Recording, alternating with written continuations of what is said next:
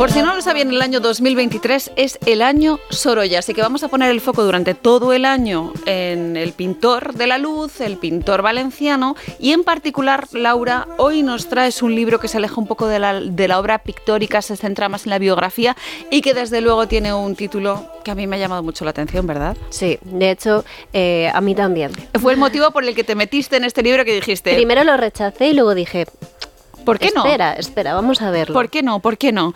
¿Cómo se titula la obra que hoy nos traes? ¿Cómo cambiar tu vida con Sorolla?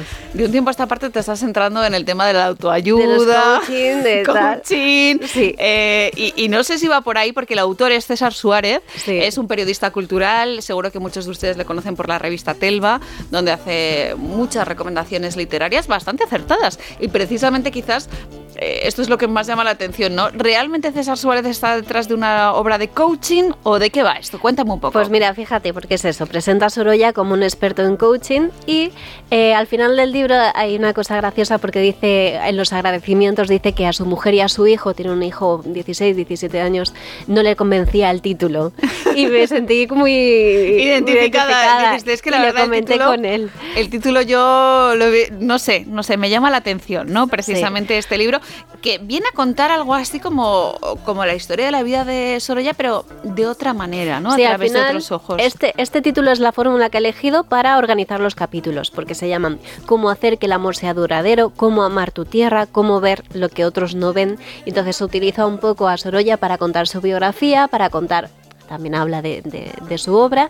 Y de, y de camino pues te da como unos consejos como si fuese Sorolla, pues eso, cuando te habla de Clotilde, de su mujer, un amor que ha sido eh, idealizado muchas veces porque es verdad que era el amor de su vida, le escribió muchísimas cartas, bueno, pues si te quieres llevar tú a tu terreno eh, esos consejos de cómo cuidar el amor a través de Sorolla. Conocer qué hacía él para aplicarlo a tu vida, porque ya ven ustedes que han pasado muchos años, pero esos comportamientos, esos consejos, esas conductas siguen siendo perfectamente válidas en, la, en el día a día, ¿no? Para precisamente pues admirar la belleza, eh, conquistar un amor, hacer que sea duradero, ¿no? Que esa familia sea duradera también. Es que es difícil eh, cuando te enfrentas a una biografía de Sorolla, de las que hay tantísimas, porque hay incluso biografías desde que él estaba en vida, darle un puntito novedoso, algo distinto, eh, es difícil. Y yo creo que César Suárez lo ha conseguido porque además no, no deja de ser riguroso, a pesar de este título, a pesar de esta organización. Él ha, optado por hacerlo de forma temática, en vez de contar su vida, su biografía de forma lineal.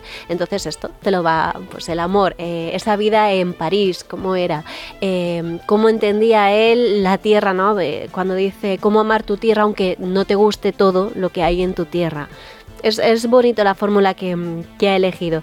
Y hay eh, capítulos, por ejemplo, que me han llamado bastante la atención porque habla de, de esta pique que había entre la generación del, del 98, que criticaban la pintura alegre, vitalista de, de Sorolla. Súper luminosa, una de las claves era el punto ese, ¿no? De la luz y cómo la captaba y cómo lo manifestaba en todas sus pinturas, esa luz del Mediterráneo tan característica. Esas escenas de niños corriendo por la playa. la playa. con el agua, ¿no? Muy vitalista, como dices pues tenías a Galdós, Baroja, Unamuno que decían que, que, no podía ser, que estaba negando una realidad que había en España, ¿no? Esa España negra. Más oscura, una situación política muy, muy tensa, ¿no? Una ah, sociedad que realmente está revuelta, está convulsa, ¿no? Por todos los acontecimientos históricos que estaban pasando. Y es verdad que en ese sentido como que va contracorriente respecto a las modas de la época. Claro, decían que evadía sistemáticamente la gravedad de la situación del país y una cosa curiosa, porque lo criticaban, pero todos se dejaron retratar, porque además es que... Era un eh, genio. Claro, y, era eh, eh, había retratado al rey, pues como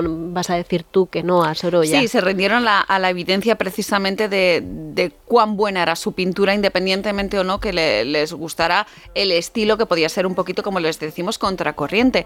Y aun siendo contracorriente en aquella época, ya ven ustedes que ha trascendido tanto la obra literaria de Galdós como la de la obra pictórica de Sorolla. A mí una cosa que me gusta mucho de Sorolla, y si ustedes tienen la ocasión de venir al Museo Sorolla, que está en Madrid, seguro que lo ven, ¿no? Eh, cómo le gustaba captar instantes por esa vinculación que tenía con la fotografía a través también de, su relación familiar, ¿no? De la familia política y cómo su suegro era retratista, que luego ves las, las, las, pinturas y son instantáneas. Claro. Esos instantes, esos fogonazos. De hecho, algunos cuadros los ves y te crees que están están que no están terminados y era simplemente no él quería retratar una parte ya la tenía y ya dejaba el cuadro sin, sin terminar como lo entendemos hoy a ver que se veía el, el marco entonces eso, eso es parte de, la influencia que tenía de su suegro, de la fotografía y de, esa España que, había en ese momento. De ese flash, sí, qué curioso. Hay otra, otros capítulos que son también muy, eh, muy interesantes, que son cuando viaja a Estados Unidos. Él era una gran personalidad en Estados Unidos, era eh, triunfó muchísimo y, las exposiciones eran...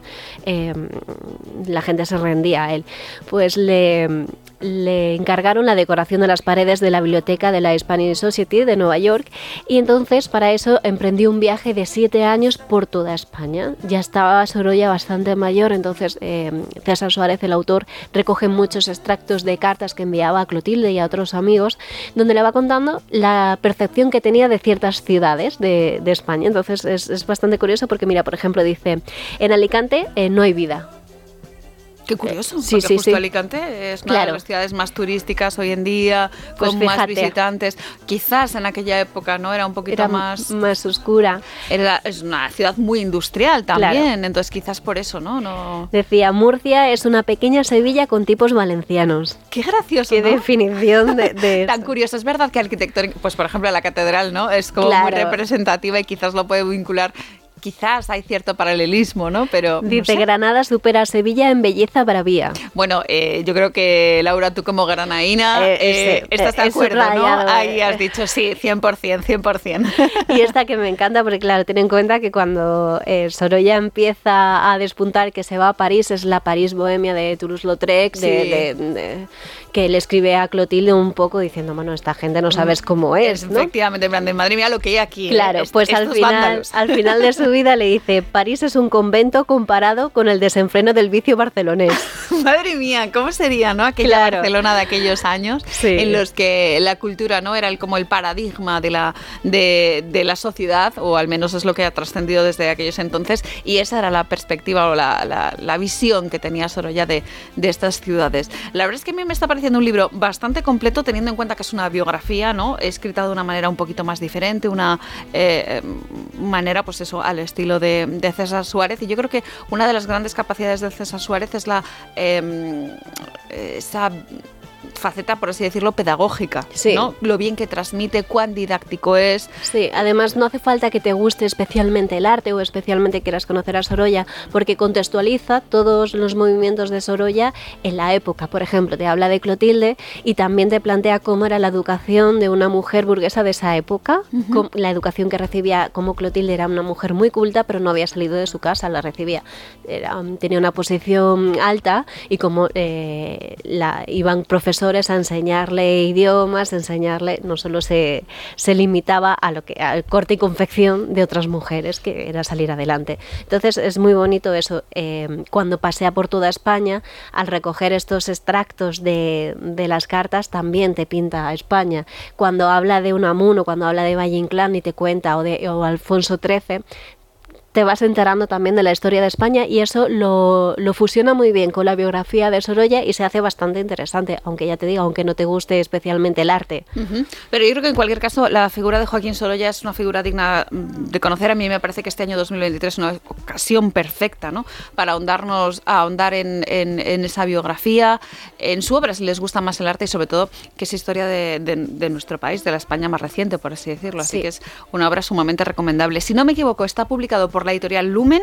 Eso es. No es muy largo, no es muy extenso. 264 páginas. Así que es una muy buena, muy, buena recomendación precisamente para, para, iniciarse, si quieren, en esta, en este, en la historia de este pintor. Mira, hay dos cosas que, que no me convencen del libro, ¿Ah, que voy a aprovechar para comentártelas. Sí, porque hace eh, ficciona dos encuentros eh, de Sorolla, uno con Picasso y otro con Proust. Y se inventa pues lo que pudo ahí eh, pasar. Y me parece que eso, teniendo en cuenta la línea que sigue todo el, libro, como que te saca un poco. Sí, que no es tan honesto, ¿no? En ese sentido, que dices, bueno, podía haber pasado así o de cualquier otra manera porque en realidad no estábamos. Entonces estamos ficcionando, recreando algo que al final te queda como una visión de lo que, de lo que podría haber sido, Claro, dos encuentros que ni siquiera están registrados, o sea, nunca pudieron, lo, mismo Picasso y Soraya se encontraron que lo mismo, ¿no? Claro, o sea Entonces, claro, eso a mí me saca, es verdad que avisa todo el tiempo al lector y le dice, esto es de mi propia cosecha, esto me lo he inventado, Decía, decía el, eh, el autor que era em, la forma que tenía de enfrentar dos concepciones distintas del mundo, que por eso la había puesto, porque le, le interesaba un poco explorar ese tema. Pero a mí como lectora sí que me ha sacado un poquito... Eh, sí, de la biografía de tan la biografía, ¿no? Por así decirlo, como que entre comillas. ¿Esa es la primera y la segunda? Esa. Porque es Picasso, y Proust, pero al final son, dos, cosas. dos, o sea, dos personajes, dos, dos, juegos, dos interpretaciones, ¿no? Por así decirlo. Sí. Eh, pues Laura, ya les decimos un libro recomendable con esa advertencia que también la hace el autor, se la hace también Laura Galdeano para que sepan que es una biografía bastante rigurosa, salvo con alguna broma, por así decirlo, un juego literario que se, se, permite César Suárez como, como autor de, este libro, que en principio está concebido como, como un ensayo. En fin, Editorial Lumen, 264 páginas, Cómo cambiar tu vida con Sorolla, es el libro que les hemos eh, contado ahora, del que les hemos recomendado. Y Laura, lo dicho, muchísimas gracias y hasta la semana que viene. Hasta la semana que viene.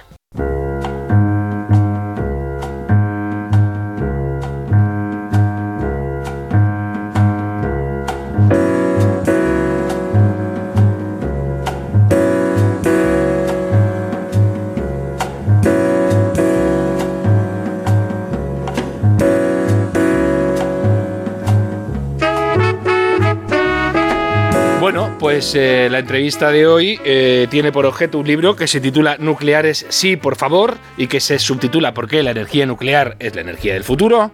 Lo ha eh, publicado Deusto y lo firma Manuel Fernández Cerdóñez. Don Manuel, bienvenido a su casa. Muchas gracias. El libro que desmonta todos los mitos antinucleares. Esto es lo que tenemos aquí. don Manuel, Manuel Fernández Ordóñez, The Good Mafo en Twitter, el Mafo bueno. Hay que tener cierta edad ya para saber eh, por, qué, eh, por qué se hace usted llamar así. Pero bueno, eh, don Manuel, ¿por qué se le ocurrió este libro? ¿Cómo, ¿De dónde surge la idea de publicar este libro?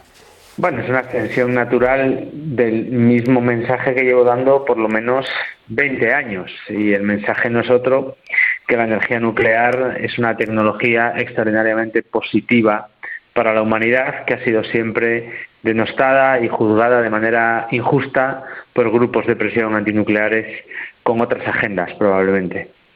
Bueno, eh, efectivamente, es que fueron en un primer momento el, famoso movimiento antinuclear, ¿no? Mm, eh, la Unión Soviética eh, estuvo detrás de él, ¿verdad? Era eh, muy claramente uno de sus eh, tontos útiles, ¿no? Y em, luego había gente antinuclear con una preocupación por eh, el bienestar de la sociedad tan tremenda como la organización asesina ETA, que fue, ¿no? La que la que más demostró en los hechos, ¿no? Ser antinuclear. Em, don Manuel, em, ¿Dónde cree usted que se origina? Bueno, claro, eh, eh, es evidente, asociamos lo nuclear a la, gran destrucción de Hiroshima y Nagasaki y demás, ¿no? Eh, ¿Cómo, cómo, se, cómo se, se, podría haber hecho de otra manera o, siempre iba a tener mala primera venta el uso de la energía nuclear? No, no se podría haber hecho de otra manera por la siguiente razón los grupos que se oponen a la energía nuclear desde el principio, en realidad son grupos que a lo que se oponen es al progreso. Por lo tanto, se opondrían a cualquier tipo de energía que fuera abundante, que fuera fiable y que fuera barata. Si mañana descubriéramos una fuente de energía absolutamente nueva, una disrupción tecnológica que viniera a solventar todos los problemas energéticos de la humanidad y produjera energía infinita y de manera totalmente limpia, no le quepa duda que se pondrían a ella igualmente, porque a lo que se oponen es al progreso. Mm, y nos encontramos además a gente que ama la humanidad pero detesta al ser humano de carne y hueso, ¿no? Y identifica que el ser humano, especie en la que no se incluyen, ¿no? Es devastador para el planeta y que lo mejor es que, que sean eh, los justos, los imprescindibles, los mínimos, ¿no? Ellos nunca, nunca van a sacrificar a su familia, solo faltaría, pero los demás sobramos, ¿no? Esta es otra paradoja, ¿verdad? El, movimiento que pretende ser eh, el, eh, el portaestandarte de los altos valores de la humanidad, ¿no? Que pretende aleccionar a los demás, ¿no?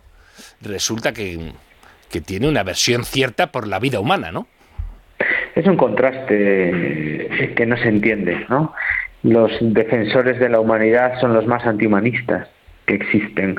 Eh, ellos lo que, lo que creen realmente es que la industrialización, el progreso, la riqueza, que la gente viva bien, pues es un proceso dañino y que debemos proteger a los países pobres del desarrollo económico. Y siempre se han opuesto al desarrollo. Los grandes ecologistas de la historia, pues lo que han impulsado siempre es una transferencia de países ricos a países pobres, siempre como, como si fuera una limosna, pero siempre condicionado a que no se invirtiera nunca en infraestructuras. Y de hecho, los países pobres pues, pues carecen, de lo que carecen realmente es de inversiones en capital que les permita aumentar la productividad de sus economías y crecer. Mm. Y eso siempre ha sido coartado desde los grupos ecologistas y ayudados por las políticas de los, de los países ricos que siempre nos hemos dedicado a esto. Yo lo llevo viniendo, vengo diciendo estos días, en una suerte de nuevo imperialismo o neocolonialismo energético mediante el cual tenemos la desfachatez de decirle a los países pobres del mundo que ellos no tienen derecho a desarrollarse y que no tienen derecho a consumir combustibles fósiles para ser cada día más ricos, que es precisamente lo que hemos hecho y lo que seguimos haciendo nosotros. Y eso es absolutamente inmoral. Bueno, y racismo, racismo salvaje. Eh, no, estos pobres negros, estos pobres amarillos, estos pobres mestizos, estos pobres eh, pobres, no saben. Y aquí venimos nosotros a, eh, decirles eh, lo que tienen que hacer. Son políticas además eh, que no es que se basen en, un error, es que están, de hecho, están costando lo que ellos dicen que cuestan las soluciones más las soluciones óptimas, ¿no? Ellos están siempre estáis jugando con la vida, estáis apostando, oye, estáis matando gente realmente estáis matando gente. El libro de Schellenberg, ¿verdad? De No hay apocalipsis, pone ejemplos claros, ¿no? Como en países africanos tienen que eh, eh, no pueden disponer de incubadoras para que los niños que nacen con poco peso o con dificultades porque, porque, son prematuros, etcétera, para que puedan sobrevivir, necesitarían incubadoras 24 horas al día y no tienen energía eléctrica suficiente para mantener con vida a esos niños porque no tienen eh, energía para para poder mantener un, recurso tan pues, una incubadora, estamos pidiendo una incubadora, nada de, ultimísima generación, ¿verdad? Esto es tremendo, pero no ha pasado solo con la energía. Eh, acuérdate, Manuel, hace eh, unas décadas con el DDT, cuando se decidió prohibir el DDT y se volvió a introducir la malaria en sitios donde se había erradicado. Y eso costaba literalmente vidas y las, los gobiernos europeos, los gobiernos occidentales y los organismos internacionales eh, les imponían como condición para recibir créditos al desarrollo y asistencia al desarrollo de todo tipo que acabaran, por ejemplo, con el DDT, ¿no? Y hasta que una vez uno de ellos ya se levantó y dijo, mira, meteos el dinero por donde os quepa, se me está muriendo la gente por este tipo de cosas, ¿no? No solo eso, es un compendio de políticas de ponerse a todo lo que signifique el progreso. Como yo decía al principio, ah, estás hablando del DDT, pero podríamos hablar de los transgénicos, Exacto. que son capaces de hablar de terminar con el hambre en el mundo, por eso se oponen a los transgénicos para que el hambre en el mundo no se termine. O estamos hablando, por ejemplo, de la de las políticas salvajes de control de natalidad de China y de la India de los años 70, también auspiciadas por las élites intelectuales de los países ricos del mundo bajo el paraguas de la ONU, que ha ocasionado el sufrimiento de millones de personas al finales del siglo XX, y ahí están, oponiéndose al progreso, oponiéndose a la natalidad, siempre con el argumento de que en el mundo somos muchos y de que la gente sobra, pero efectivamente, como decías al principio, nunca sobran ellos, siempre sobran los demás. Exacto. Bueno, y luego además, claro, y ahora hablan de la emergencia climática. Eh, fíjate que, deshonestos son, porque además ya en las propias consignas reconocen que lo de calentamiento global no acaba de asustar del todo y entonces entran a decir, no, no, hay que hablar de emergencia climática. Y dicen, bueno, pero vamos a ver, estáis fijando criterios eh, se supone que asépticos o de buena redacción y ya ahí estáis prostituyendo vuestra misión de, de, transmitir información. Y, y, como habla, como gente, como dice gente como Lombard, ¿no? el propio Schellenberger, etcétera, dice, vamos a ver, eh, emergencia climática, en un, eh, en un planeta donde hay más gente que nunca, viviendo mejor que nunca y haciendo un uso, un uso más eficiente de los recursos que nunca, eh, habrá que explicar detenidamente por qué y por qué es una emergencia climática que eh, haya calentamiento, un, un, calentamiento general o un calentamiento global en un planeta donde muere muchísima más gente de frío que de calor, ¿no? Eh, Manuel, les da igual, hablan siempre en nombre de la ciencia y lo que hacen es imponer agendas que además son hacen un daño tremendo a la ciencia, porque lo hemos visto con motivo de la pandemia, ¿no? Al final la gente desconfía de los eh, expertos porque ven que los expertos están a otra cosa. Por ejemplo, a dictar, a imponerle a la gente cómo tiene que vivir, ¿no? Se trata, se trata simple y llanamente de la imposición de una agenda ideológica de decrecimiento basándose en el error intelectual de que en el planeta somos muchos, como si eso fuera malo, cuando precisamente los seres humanos vivimos cada vez mejor porque somos capaces de desarrollar cada vez más tecnología, de hacer que las máquinas trabajen por nosotros y no, y no trabajar nosotros, para lo cual hace falta inversión en capital y la base de toda nuestra civilización, que es la especialización y la división del trabajo, para lo cual hace falta cada vez más gente. Por eso, hoy que somos más gente que nunca en el mundo, producimos más comida que nunca, hacemos un impacto menor sobre los ecosistemas que nunca, hemos sacado a más gente en la pobreza que, de la pobreza que nunca, nunca ha habido menos pobres, nunca se ha muerto menos gente de enfermedades, etcétera, etcétera, que hoy el mundo nunca ha estado mejor que hoy, lo cual no quiere decir que esté bien. Le falta mucho para estar bien y hay muchos miles de millones de personas en el mundo que siguen siendo pobres y hay que sacarlos de la pobreza. Entonces, esas ideologías que lo que quieren es que no haya ricos, pues mire usted, yo lo que prefiero es que no haya pobres y es por lo que lucho cada día. Exacto. Eh, Manuel, eh, se habla de energía nuclear y entonces te eh, utilizan además el, logo de la radiactividad que claro, tanto temor le provoca a la gente, le suscita a la gente. Claro, la, la cromatología no, no ayuda, ¿verdad? Un color negro un color amarillo, ¿no? Transmite sensación de peligro, ¿verdad? y eh, pese a que eh, todos somos perfectamente conscientes de que ese simbolito es el que nos salva la vida en los hospitales. Pero bueno, entonces, ¿qué dicen? Eh, asocian siempre Chernobyl, Fukushima, ¿no? Three Mile Island, ¿no? Y dices,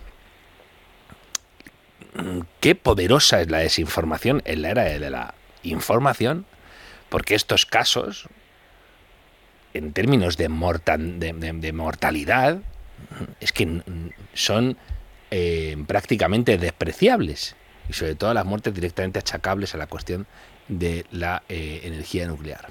Marco leí recientemente, eh, Manuel hace poco en estado, no, recuerdo ahora, lamento no recordar de quién era el autor, y decía, efectivamente, el accidente nuclear famoso de Estados Unidos en los años, a finales de los años 70, ha costado miles de vidas, pero no por lo que la gente piensa, sino porque al ponerle todas las trabas del mundo al desarrollo de la energía nuclear, se ha eh, conseguido que muchísima más gente muera eh, por, por enfermedades relacionadas con eh, la contaminación. Habría que quizá explorar esa vía de ataque, ¿no, Manuel? Es decir, ojo, porque lo que estáis impidiendo que se desarrolle está costando vidas. Ya que vosotros os gusta tanto jugar al juego este obsceno de las vidas, pues que sepáis que eso que estáis haciendo está costando vidas, ¿no? Bueno, pero es que, pero es, que es la agenda. Es que esa precisamente es la agenda de que cueste vidas. Eh, pero vamos, tenemos infinidad de datos. Eh, ya no hace falta irse a la historia de Estados Unidos, que la explica magnífica bien magníficamente Ben Schellenberger en su libro, y ahí nos explica cómo, por ejemplo, las grandes asociaciones ecologistas siempre han preferido los combustibles fósiles a la energía nuclear. Y se ve cómo se posicionaron para ayudar a Jimmy Carter eh, a, defender las plantas de carbón y a posicionarse en contra de la energía nuclear, a pesar de que ya en 1979 mm, había ya literatura científica en Estados Unidos que decía que miles de personas morirían si se impulsaba el carbón. Les da igual, les dio igual. Pero no hace falta irse tan lejos. Es que el cierre de las centrales nucleares en Alemania ha costado más de mil muertos al año desde el año 2011, es decir, van más de 11.000, 12.000 muertos por el cierre de las centrales nucleares y por la quema de carbón. Pero es que en Japón, cuando se cerraron las centrales nucleares después de Fukushima, entre el año 2011 y 2014, 1.300 personas murieron de frío por culpa de los altos precios de electricidad y 4.000 personas al año, al año, por contaminación del aire al cerrar las centrales nucleares. Pero es que en España el Plan Nacional Integrado de Energía y Clima dice que en España van a morir 6.521 personas al año para el año 2030 y aún así se postula el cierre de las centrales nucleares españolas, sabiendo que hay 6.521 españoles que van a morir en el año 2030 por la contaminación del aire debido a la combustión de combustibles fósiles. Y les da exactamente igual. Lo de España es especialmente sangrante, Manuel. No sé si estás de acuerdo conmigo. España es un país que a veces adopta posturas de, venga, vamos a, marcar el paso al, al mundo sobre lo que es la modernidad y lo que hacemos es el ridículo. Pasó con la política verde de Zapatero, eh, y, está pasando también con esto de lo nuclear, ¿no? Es decir, nos declaramos eh, independientes de la energía nuclear y nos confiamos para el suministro eh, a Francia, que es el país que más depende de la energía nuclear del mundo, ¿no? Y luego, estamos preocupadísimos por un fenómeno claro de despoblación en el centro del, de nuestro territorio, del país. La España vaciada, además dicen vaciada, han sido los malos, los capitalistas insaciables que ceban Madrid, los que han vaciado los pueblos. Dices, pero vamos a ver, si sois vosotros los que castigáis todo aquel emprendimiento que, que, quiera eh, reanimar pueblos con, que están moribundos eh, demográficamente. Y el ejemplo clarísimo eran las nucleares. Mira que les gusta hacer reportajes sobre los pueblos abandonados de, yo qué sé, por eh, que se ha cerrado una mina y tal, y te, enseñan los dramas humanos. Oye, ¿y nadie se acerca a un pueblo que ha vivido de lo nuclear a hablar con la gente? A ver cómo vivía esa gente con una central nuclear al lado. Gente que, por cierto, presumía de tener sus propios huertecitos ahí, de consumo eh, interno, o sea, de consumo doméstico, para tomar sus tomates eh, nada radiactivos y, vivir lozanos, ¿no? Qué obsceno es esto, ¿no, Manuel? Bueno, no hace falta más que darse un paseo por el valle de Tobalina en Burgos, donde estaba operando la central nuclear de Garoña, que ya no opera, o por la zona de Zorita de los Canes en Guadalajara, donde estaba la central nuclear de Zorita. Y uno se dará cuenta de la desolación absoluta de aquellos pueblos en los que ya no hay actividad económica, ya no hay apenas gente, gente joven desde luego, se han ido todos, y eso es la España vaciada, pero no es la España vaciada, es la España que habéis vaciado. Eso es. No, y además peor aún, porque es decir, el drama de la inmigración cuando se vacía un pueblo es porque hay eh, eh, eh, pues eso te pueden decir, es que no hay industria que llegue ahí. Bueno, pero de, repente viene una industria que dice, oiga, yo puedo perfectamente estar ahí. No solo puedo perfectamente estar ahí, sino que lo que desangra a los pueblos, que es que el, capital intelectual mm, se ve muchas veces obligado a marcharse, resulta que yo lo llevo. Llevo capital eh, eh, de alta cualificación, capital humano de alta cualificación. puedo hacer que la gente diga, oye, pues a lo mejor no es necesario que mi hijo, que mi nieto se vaya a la gran ciudad porque resulta que va a venir aquí un, un empleador de altísimo nivel, que vaya a la gran ciudad en todo caso a estudiar, pero luego puede volver. Y van y lo cierran. Así es. Y van y lo cierran. Eh, Manuel, ¿tú crees que en España va a haber marcha atrás a este despropósito, porque en otros países de Europa, con la crisis energética eh, eh, excitada, que no generada por eh, la guerra o la invasión rusa de Ucrania, ha habido países que han, que han echado la marcha atrás a sus políticas más demenciales, pero en España parece que no, que, somos los más chulos, ¿no? Y que, y que nos da igual, que, que, nada, que vamos a seguir enterrando cualquier posibilidad de desarrollo de la energía nuclear. ¿Tú crees que va a haber marcha atrás hacia, en esto?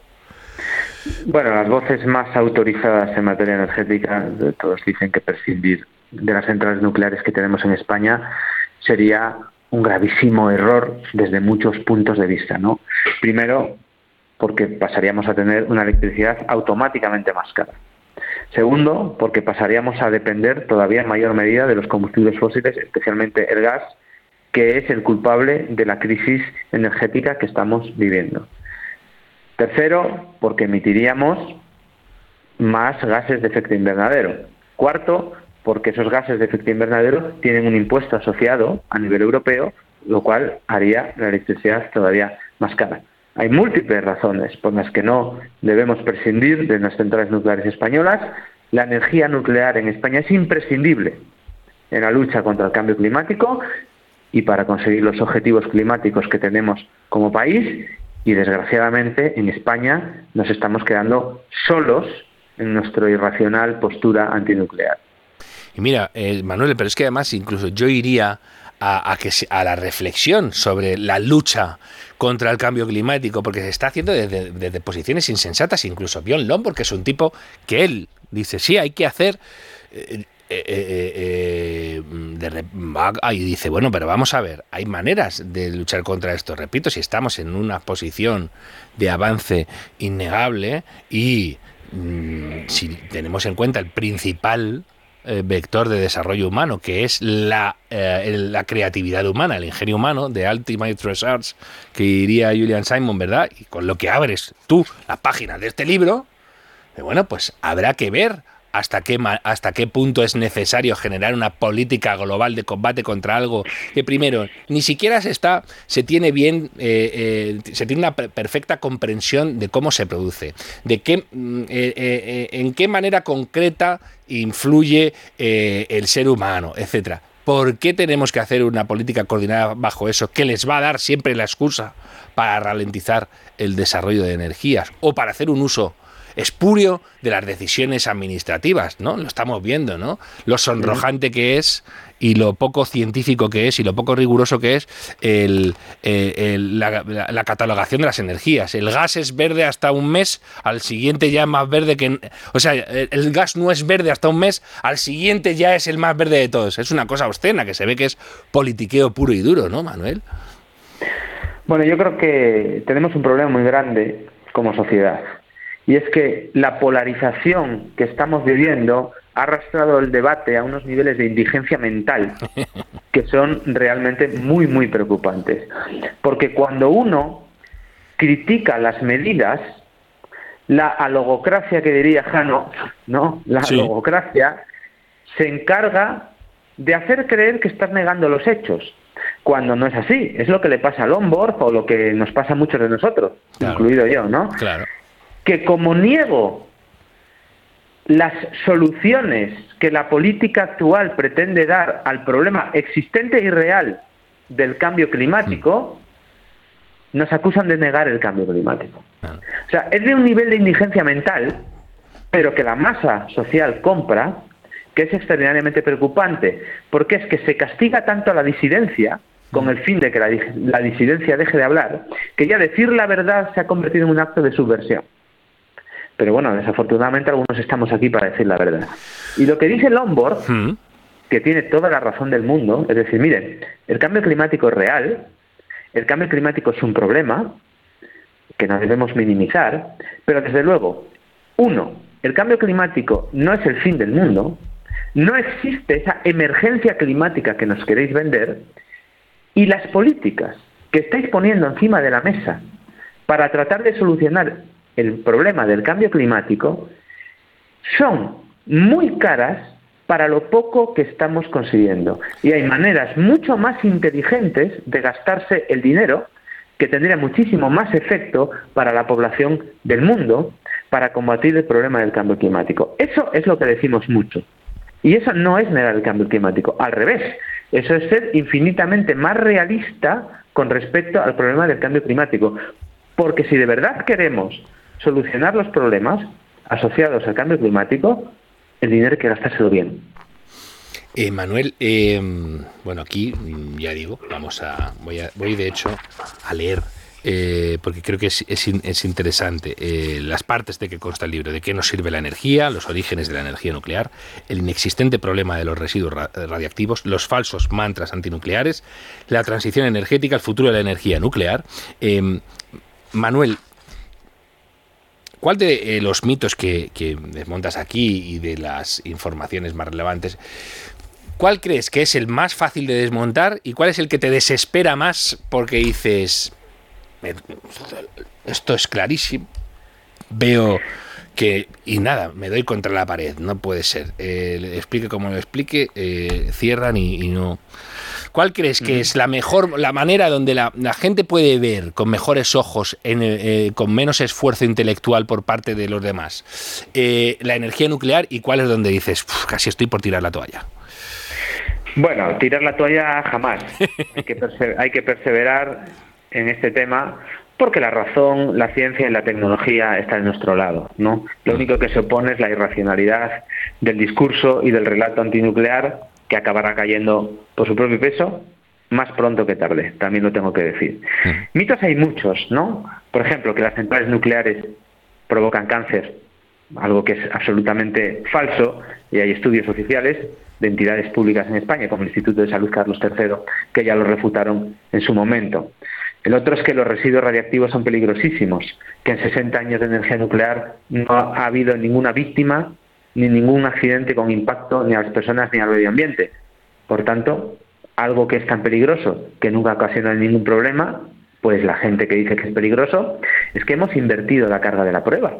Hmm. Que demuestren ellos que es peligroso. Claro o que las centrales nucleares, yo que sé, el accidente de Fukushima, que la prensa nos vendía que había ocasionado casi 20.000 muertos, cuando muertos debido al accidente de Fukushima hay cero, exactamente cero, y cero es ninguno. Lo que hay son más de 18.000 muertos, desafortunadamente, por el terremoto y el posterior tsunami. Pero parece que todos fueron ocasionados por la central nuclear. De hecho, cuando se, se conmemora el aniversario del terremoto y posterior tsunami de Japón, mucha gente lo conoce como el aniversario de Fukushima. Claro.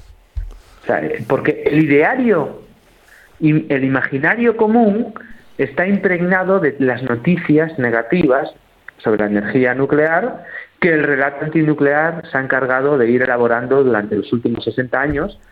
Por incomparecencia, también lo debo decir, y debo tirar de las orejas a la industria nuclear que no ha comparecido al debate. Y como no ha comparecido al debate, pues 60 años de discurso único, pues conducen a un pensamiento único. Y esa situación, pues se está revirtiendo poco a poco. Desde luego, esta crisis energética ha hecho a muchísima gente abrir los ojos y darse cuenta que la energía, que es eso, mm, que es lo que nos hace vivir también, lo que nos hace ser ricos, bueno, pues no es un derecho, que le demos al botón y se encienda la luz. Es una conquista tecnológica y es una conquista que hemos hecho a la pobreza en un proceso de desarrollo tecnológico y de progreso que ha llevado siglos, siglos. Y es algo que podemos perder. Y eso que la gente ahora lo está experimentando en propias carnes, que llegan las facturas de gas de 1.000 euros y las facturas de luz de 400 euros, están diciendo, ojo, que estas políticas energéticas que nos hemos dejado imponer sin oponer ningún tipo de resistencia, porque nos hemos comido el relato y el discurso, igual no son tan como nos las han contado. Igual la energía nuclear es mucho más necesaria de lo que pensábamos, igual es mucho menos peligrosa de, de lo que nos habían contado, igual la seguimos necesitando y desde luego la seguimos necesitando. Manuel, voy a hacer como si fueras un político y te voy un político en un debate electoral y te voy a dejar un minuto, un minuto para el, minuto de cierre, para por si se te ha quedado algo en el tintero, eh, que coloques bien el mensaje y la gente acuda a las librerías a, pedir su ejemplar de nucleares. Sí, por favor, ¿por qué la energía nuclear es la energía del futuro que acabas de publicar en Deusto? Bueno, la energía nuclear es una tecnología que está en la base de nuestra sociedad, no solo en la producción de electricidad, que es masiva en el caso de España. Por ejemplo, hoy, sin ir más lejos, la energía nuclear es la primera fuente de electricidad en España. Está produciendo el 22% de toda la electricidad de España. Sino que la tecnología nuclear, que está intrínsecamente ligada a las centrales nucleares, salva millones y millones de vidas en el mundo por ejemplo, en la medicina nuclear, por ejemplo, en la erradicación de plagas de insectos, en la erradicación de enfermedades, en la creación de nuevas especies de alimentos que son mucho más eficientes, capaces de adaptarse a terrenos donde hay menos agua, a terrenos en altura, capaces de evitar ciertas eh, epidemias de insectos, ¿no? Está muy presente en nuestra sociedad, es absolutamente necesaria para enfrentarnos a los enormes retos que tenemos delante como sociedad. El mayor reto que tenemos es sacar a los millones de personas que hay en el mundo en la pobreza, sacarles de la pobreza. Y para eso se necesita energía abundante, energía fiable y energía barata. Y todo eso te lo da la energía nuclear. Por eso la seguiremos defendiendo hasta donde haga falta. Vote con sus, con sus euros a Manuel Fernández Ordóñez, señor eh, oyente de este programa, después de este alegato. Eh, nucleares sí, por favor, porque la energía nuclear es la energía del futuro. El libro que desmonta todos los mitos antinucleares es de esto. Manuel, muchas gracias por el tiempo que nos has eh, concedido para hablar de este libro. Que usted lo venda bien y, hasta el próximo, porque me da a mí que, que como ha dicho antes, usted no se va a bajar de este caballo, ¿verdad? De la batalla. Seguiremos aquí, sin duda. Un saludo cordial. Igualmente, muchísimas gracias.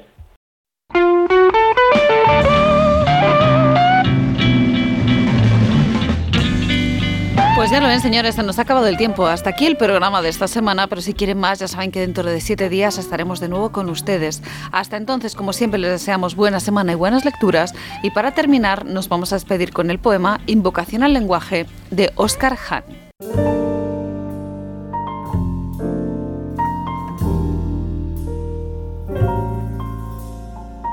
Con vos quería hablar, hijo de la grandísima.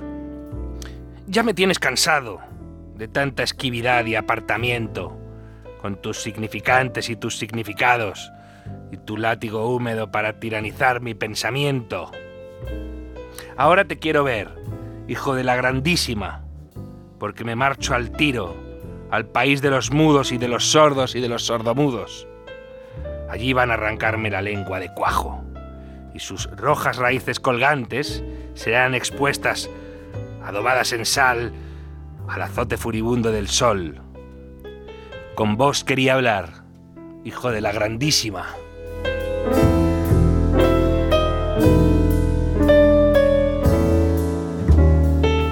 L de libros es radio.